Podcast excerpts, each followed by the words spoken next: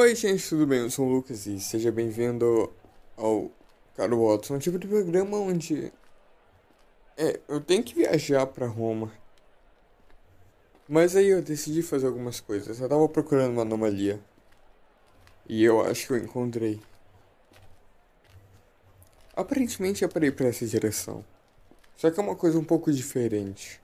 Então, que tal falar sobre um pouco de Roma? Olha, Roma teve uma coisa muito importante.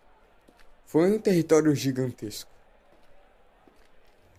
Poucas vezes na história a gente vai ver algo parecido com a Roma.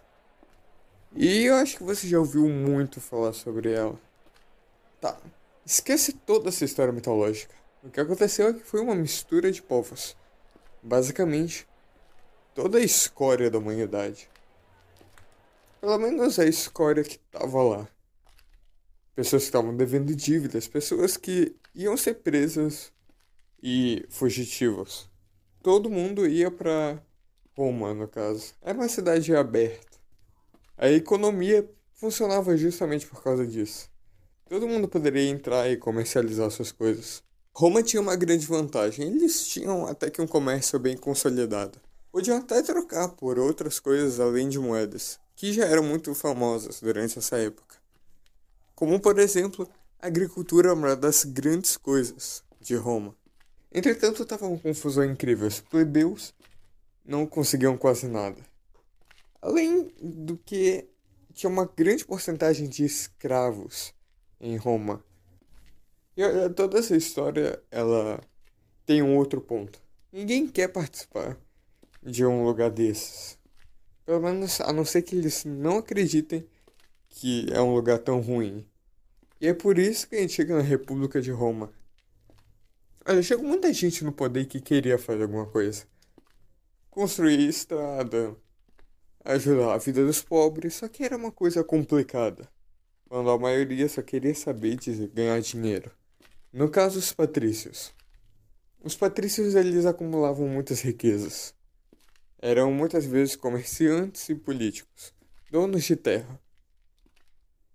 E os camponeses não tinham quase nada. Mas isso mudou. Isso mudou em algumas partes da República. Como, por exemplo, na ascensão de Júlio César. Olha, não é nada não, mas Júlio César era extremamente inteligente. Ele sabia manipular muito bem a opinião das pessoas. Isso porque ele trabalhou como advogado muito tempo. E ser advogado naquela época era complicado. Você precisa ter um negócio chamado dialética bem treinado. Era basicamente como você poderia convencer os outros. Imagina como se ele fosse um super advogado. Ele tinha habilidades incríveis. Almejadas até mesmo por. Não sei, Zé Corubu. Mas tudo isso aconteceu em uma parte muito importante da República. Roma não era o lugar mais pacífico do mundo. Inclusive, o seu exército era basicamente por causa disso. Era uma confusão. Roma não tinha um exército de Roma em si. Tudo era comandado pelos generais, que tinham terra e posses, e que distribuíam isso para os seus subordinados, chamados legiões. Legiões são grupos de soldados que são extremamente leais aos seus generais. E isso não vai mudar por um bom tempo. Só que está acontecendo um monte de loucura porque Roma acreditava que quanto maior fosse o seu território, seria mais fácil de mantê-lo seguro, quando não é bem isso que acontece. Entretanto, Roma poder aumentar o seu território tanto foi algo impressionante. E também parte da ruína, já que eles tiveram que entrar em combates com tantos povos mas assim criaram um dos maiores territórios da história. Mas o grande game changer da partida vai ser o conflito na Gália. A Gália teve um papel muito importante. Tinha muita gente.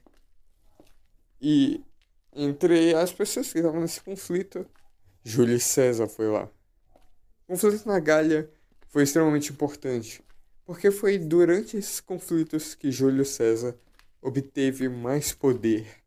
Por mais que ele tivesse feito um acordo conhecido mundialmente como o Triunvirato, que era basicamente um acordo de poder e que cada um ia se juntar para fazer o outro dar certo, que foi redigido basicamente com a ajuda do Pompeu, Marco Crasso e Júlio César. Ele não tinha tanto poder assim, ele era deixado meio de lado, mas durante as guerras na Gália, ele conseguiu muito poder político, tendo até mesmo muito respeito entre as legiões. E aí, Pompeu não queria muito isso. Foi aí que ele ordenou para que Júlio César voltasse. Ele ia voltar com um golpe. Então, ele deve ter assistido Fullmetal Alchemist. E ele fez um golpe de Estado para prevenir um golpe de Estado. Júlio César chegou e entrou simplesmente com parte da sua legião. O que era um problema, porque ao invés dele ir com todas as legiões que ele tinha, ou toda a parte da sua legião, ele foi com uma pequena parte, e era assustadora. E para conter essa parte, não tinha ninguém perto. Até que as outras tropas chegassem, não daria tempo de parar ele. Foi por isso que Pompeu foi simplesmente para o sul. Todo mundo fugiu de lá. Exato o povo que aplaudiu Júlio César. Assim iniciando a ascensão dele. Só subir aqui. Tá. Tá. Aparentemente é aqui, eu não sei o que é. Deve estar na areia. Roma vai ser próspera por um bom tempo. As pessoas gostam de Júlio César.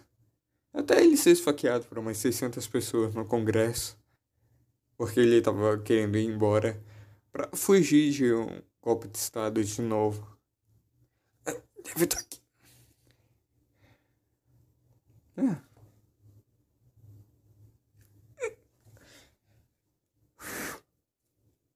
Um relógio. Até que parece com um dispositivo, mas é literalmente só um relógio. Bom, eu acho que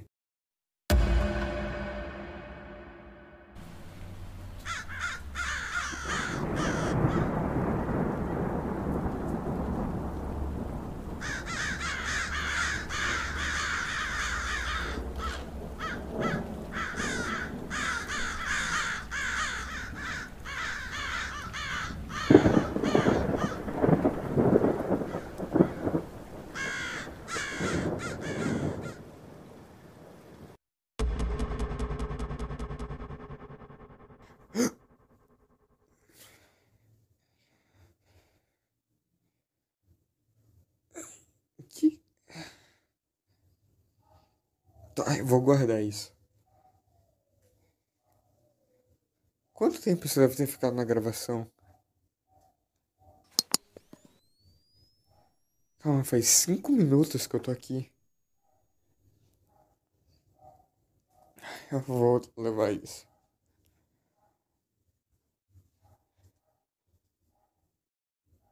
Ah, vontade de fazer o um negócio. Bom, eu não faço faz um tempo, então.